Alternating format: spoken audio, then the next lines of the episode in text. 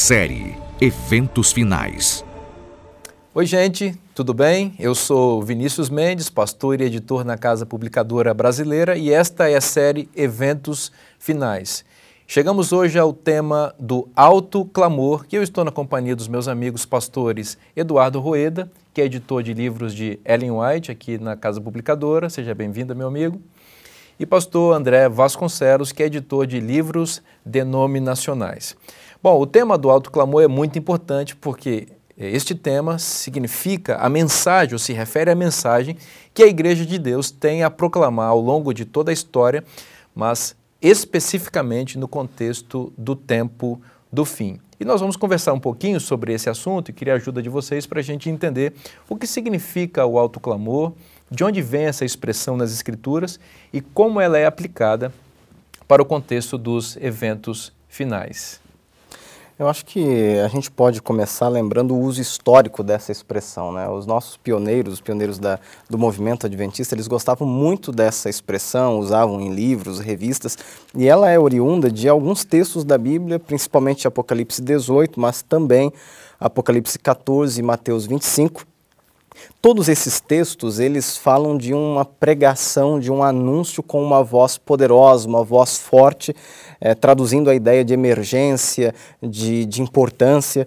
E, e, isso tem um vínculo muito estreito com Mateus 24, 14, que é o lugar lá do, é, do sermão profético de Jesus, a passagem do sermão profético, em que Cristo anuncia uma pregação generalizada, global, do Evangelho, que é um sinal crucial, culminante, que prepara para a volta de Jesus. É importante a gente lembrar também que esse evento profético ele tem relação também muito próxima com outros três que acontecem antes dele ou mais ou menos ao mesmo tempo, que seria o reavivamento e a reforma, eh, o selamento, do qual nós já, já falamos, inclusive, em ocasião anterior, e a chamada chuva serôdia, que é uma dotação especial do Espírito Santo sobre o povo de Deus, dando poder para essa pregação poderosa. Então é o povo de Deus que foi selado e recebeu a chuva serôdia, que dá esse último grito, vamos chamar assim, esse último anúncio de advertência para a humanidade antes que feche a porta da graça. Bacana. Pastor André Vasconcelos, qual seria o conteúdo assim do alto clamor? Que mensagem a igreja de fato tem que pregar hoje, mas que dará com bastante ênfase no contexto do tempo do fim? Bom, nós encontramos um esboço dessa mensagem em Apocalipse 14, que é dividida aqui em três partes, né? Que são chamadas de três vozes ou três anjos. E a primeira mensagem começa dizendo que um anjo, que é um mensageiro, né? O próprio termo angelos em grego se refere a mensageiro, a mesma coisa com o termo malar em hebraico. Então se refere tanto a um anjo como a um mensageiro, voando pelo meio do céu, tendo o evangelho eterno para pregar aos que se assentam sobre a terra, a, e a cada nação, e tribo, e língua, e povo. Ou seja, o público-alvo dele são os adoradores, ou, a, ou, melhor dizendo, aquelas pessoas que são iludidas né, pela, pela tríade satânica, por essa trindade satânica, no contexto do capítulo 13.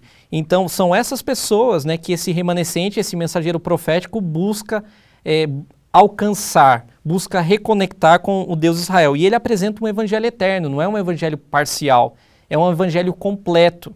É, essa palavra eterno, muitas vezes é, as pessoas querem relativizar isso. E de que forma elas fazem isso? Elas dizem, por exemplo, que o evangelho é, exclui a lei.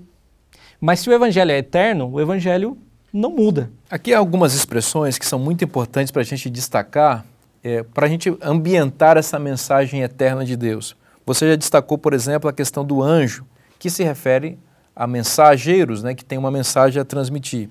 Esse anjo está voando, e aqui isso alude à rapidez com que essa mensagem vai ser proclamada no contexto dos eventos finais. Aqui é dito que o anjo voa pelo meio do céu, e essa expressão meio do céu também evoca a ampla visibilidade que essa mensagem, que os mensageiros terão nesse contexto. Lembra, o povo de Deus vai estar sendo perseguido, o mundo inteiro vai se voltar contra o povo de Deus, mas ao mesmo tempo o povo de Deus vai ter condições nesse momento de proclamar com muita visibilidade, com voz, né? Como com potente voz. Por isso, 18. no meio do céu, algo que está no meio do céu, todo mundo consegue, consegue ver.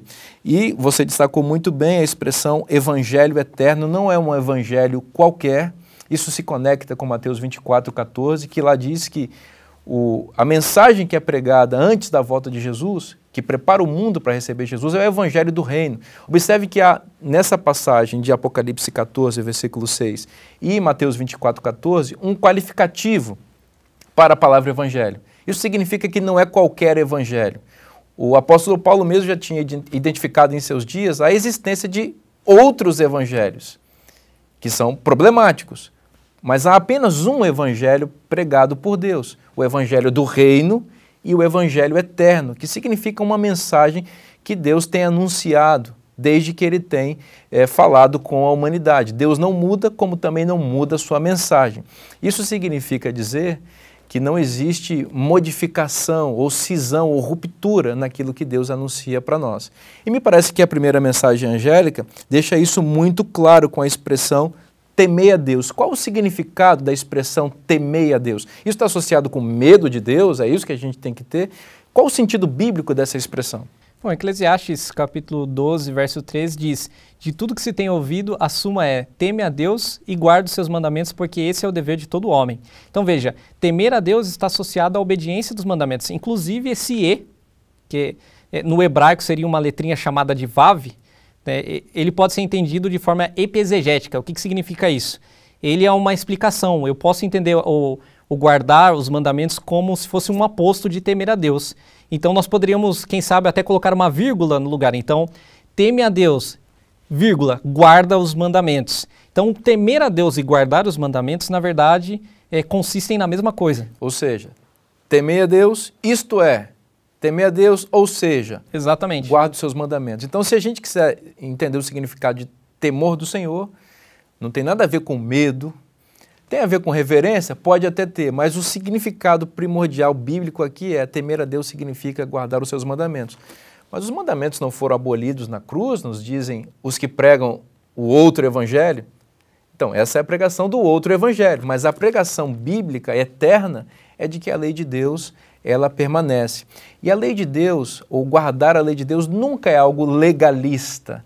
Nunca ninguém é salvo porque guarda a lei. Aliás, a lei é uma expressão da graça de Deus. A lei de Deus é uma expressão do amor de Deus.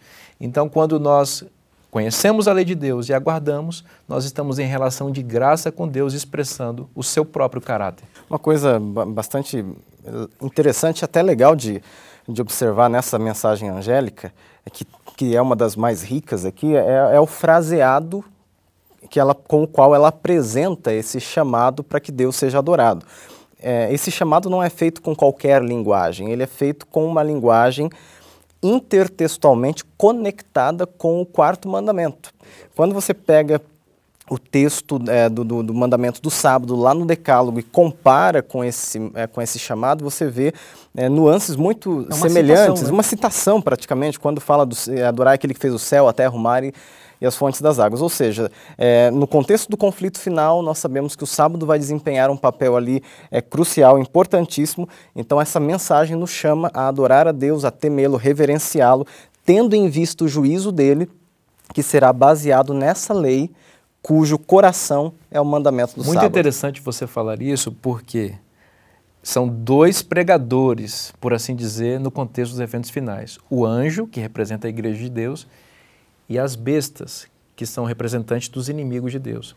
As bestas pregam o quê? Elas pregam que a humanidade deve assimilar o decreto dominical. Porém, a pregação do anjo aqui, em oposição à pregação da besta, para o mesmo público, a toda a nação, tribo, língua e povo, evoca o mandamento do sábado, com a expressão que você disse: aquele que fez o céu e a terra e o mar. Isso é uma citação direta de Êxodo capítulo 20, versículo 11, que é a justificativa da guarda do mandamento do sábado. Muito interessante isso, porque o sábado é a pedra de toque dessa mensagem. A igreja vai estar proclamando: olha, adore o Deus, Criador de todas as coisas, guardando o mandamento do sábado. É, até, embora o Novo Testamento tenha sido escrito em grego, a palavra hebraica para juízo ela tem já essa, essa ambivalência, né, porque ela se refere tanto ao juízo quanto ao mandamento de Deus. Né? A palavra mishpatim que vem da palavra mishpat, juízo, ela é usada várias vezes no Antigo Testamento para se referir aos juízos de Deus, ou seja, os estatutos, os mandamentos de Deus. Então está intimamente associado. Isso aparece bastante no Salmo 19, que tem a expressão temor do Senhor, e ela, essa expressão ela é, ela é em paralelo ali representada ou simbolizada por outras expressões. Então, o temor do Senhor é perfeito e restaurar a alma, a lei do Senhor é perfeita, os juízos do Senhor são perfeitos. Isso, to, todas essas expressões apresentadas como sinônimas. Logo, temor do Senhor, juízos e lei aparecem ali como termos sinônimos. Aqui também há uma referência na primeira mensagem angélica às fontes das águas. Essa é uma expressão que evoca o dilúvio. Lá em Gênesis capítulo 7, diz que antes de Deus destruir o mundo com água, é, desde Gênesis capítulo 6, né, Deus chamou Moisés, é, Noé.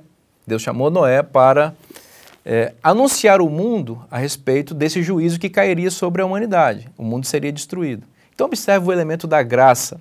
Né? Deus destrói, é fato, ele vai destruir de novo. Mas antes de fazer isso, ele chama alguém para divertir, porque Deus não quer que as pessoas é, se percam. Deus não quer que as pessoas sejam destruídas. Então ele chama alguém para para divertir. Então a expressão fonte das águas me parece aqui aludir a, a mensagem de Noé. Lá em Gênesis capítulo 7 é dito que Deus abriu as fontes do abismo ou as fontes das águas para destruir o mundo. Depois em Gênesis 8 diz que ele, depois do dilúvio, e o dilúvio destruiu a humanidade, Deus fechou as fontes do abismo. Isso significa que Deus destrói, mas depois ele fecha. E fechou para quê? Para reconstruir o novo mundo a partir de Noé. Então você vê o elemento da graça muito presente. Primeiro, com Deus advertindo sobre a destruição. Segundo, com Deus dando uma nova chance à humanidade para reconstruir a humanidade a partir de uma nova, de uma nova humanidade salva pela graça. E isso, inclusive, é um, é um padrão bíblico que se repete ao longo de todas as escrituras. É uma sequência: graça, juízo, graça, juízo. Nunca essa ordem é invertida. Primeiro o juízo, depois a graça. Então Deus primeiro anuncia, ele dá a oportunidade e então ele aplica o juízo. Vocês vejam como a mensagem, a primeira mensagem angélica é rica e ela daria um, um vídeo só para ela e faltaria tempo, né? Mas vamos falar um pouquinho da segunda mensagem também, que diz aqui que é uma mensagem forte de advertência. Fala que Babilônia caiu, caiu, caiu a grande Babilônia. Essa mensagem parece associada com Apocalipse 18, 4, com um convite ao povo de Deus sair de Babilônia. Parece que Deus está dizendo aqui o seguinte: olha, a Babilônia é como se fosse uma construção que, está, que vai ser demolida. Então, se você está debaixo dela, os escombros dela vão ferir você. Então saia de Babilônia, porque ela cai.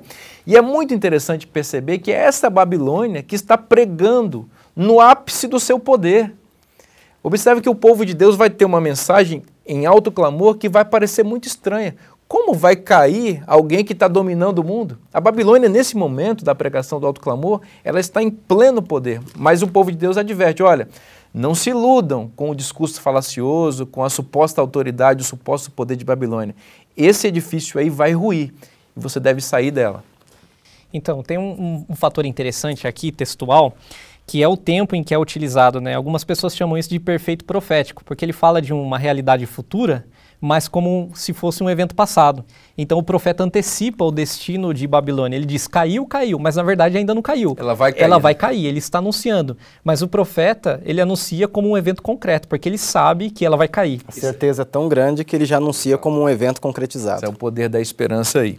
Bom, vamos à terceira mensagem angélica, porque essa é, é a mensagem, me parece mais contundente aqui das três, que representa exatamente as consequências é, de não se subordinar à lei de Deus e aceitar a liderança das bestas. Que elementos vocês querem destacar aqui? Aqui aparece o elemento, pastor Rueda, da ira de Deus. Dá para combinar a ira de Deus e sua graça? É, no mundo contemporâneo, especialmente é, nos movimentos religiosos da atualidade, as pessoas não conseguem enxergar a compatibilidade entre é, um Deus irado e um Deus de amor. Mas quando você vai para a Bíblia, especialmente para Apocalipse, você percebe que essas duas faces de Deus, elas se complementam, porque é um Deus de amor necessariamente, forçosamente, ele precisa punir o pecado, punir o pecador, a fim de que o amor prevaleça. E aqui nessa última mensagem a gente vê muito claro a harmonia entre esses dois elementos. E tem esse elemento também, né, que é muito interessante da advertência, né? Veja, Deus, ele não vai punir sem antes avisar. E me parece que a terceira mensagem angélica, Deus está deixando muito claro, olha, gente, existe um ponto que vai provocar a minha ira, e o ponto é seguir a besta e receber a sua marca e, e, adorar a imagem da besta. Então não façam isso, porque aqueles que fizerem vão ser castigados, vão ser punidos. E eu não quero que isso aconteça com você. Veja o Deus de amor falando em alto clamor, não é? Não é uma mensagenzinha escondida assim, é, despretensiosa, não. É uma coisa muito bem preparada, muito bem programada e conforme já foi dito aqui, com ampla visibilidade, porque Deus quer salvar e Ele quer advertir. Por isso, então, a gente observa claramente é, os aspectos da justiça divina e de Sua graça bem combinados aqui nas três mensagens angélicas. Pastor André, mas aqui também aparece uma descrição do povo de Deus no contexto da terceira mensagem angélica, que é muito interessante. Eu queria que você falasse um pouquinho sobre isso, versículo 12. Bom, o, o versículo 12 identifica quem é esse mensageiro, né, que tem aí apresentado todas essas mensagens. Aqui está a perseverança dos santos, os que guardam os mandamentos de Deus e a fé em Jesus. Então tem dois elementos. O remanescente, é, esse mensageiro dos últimos dias, é conhecido por guardar a lei de Deus e ter a fé em Jesus. Então ele tem o testemunho da lei e o testemunho do Messias, o testemunho de Jesus. Isso evoca uma imagem de Malaquias. Malaquias capítulo 3 e 4, que fala de um mensageiro, que é chamado de Elias, que deveria é, aparecer né, embora Jesus tenha aplicado essa profecia para João Batista, Jesus também fala em, em Mateus capítulo 17 que é, Elias de fato virá. Então ele também joga isso para o futuro. E é, o mensageiro profético de Malaquias é conhecido por quê? Por apresentar a lei que Deus prescreveu em Horeb, ou seja, no Sinai, os mandamentos de Deus, e preparar o caminho para a vinda do Senhor. Então, essa é a nossa missão hoje, como mensageiros, ser reconciliadores né, e reconciliar não somente uma humanidade perdida com o Deus Israel, mas a mensagem da lei com a mensagem do Messias, com a fé de Jesus. Unir a graça com a mensagem da lei. Então, a nossa missão é apresentar um evangelho completo, um evangelho eterno, para que então as pessoas estejam preparadas para se encontrar em pé na presença do Filho de Deus. Que lindo isso. A gente observa que a mensagem do alto clamor, esta mensagem que vai ser proclamada em alto clamor, não faz nenhuma distinção entre a lei e a graça, entre a santificação e a justificação. Essas coisas estão combinadas no coração do Evangelho. O povo de Deus é aquele que guarda os mandamentos de Deus e tem a fé em Jesus. Essas coisas estão bem combinadas e Deus nos convida hoje a acolher isso em nossa vida, para Ele nos preparar, portanto, para sermos esses poderosos mensageiros pela graça e anunciar o mundo que Jesus virá em breve, que Jesus deseja salvar, que Jesus não deseja destruir seus filhos, mas que serão destruídos aqueles que se rebelarem contra essa mensagem. Então o convite divino hoje é: venha para o meu povo, venha fazer parte desse meu povo, receba a minha lei no seu coração pela fé e pela graça. Isso que Deus espera de todos nós. Obrigado, amigos, foi muito bom estar com vocês. Obrigado a você que nos acompanha e até o nosso próximo encontro. Um forte abraço.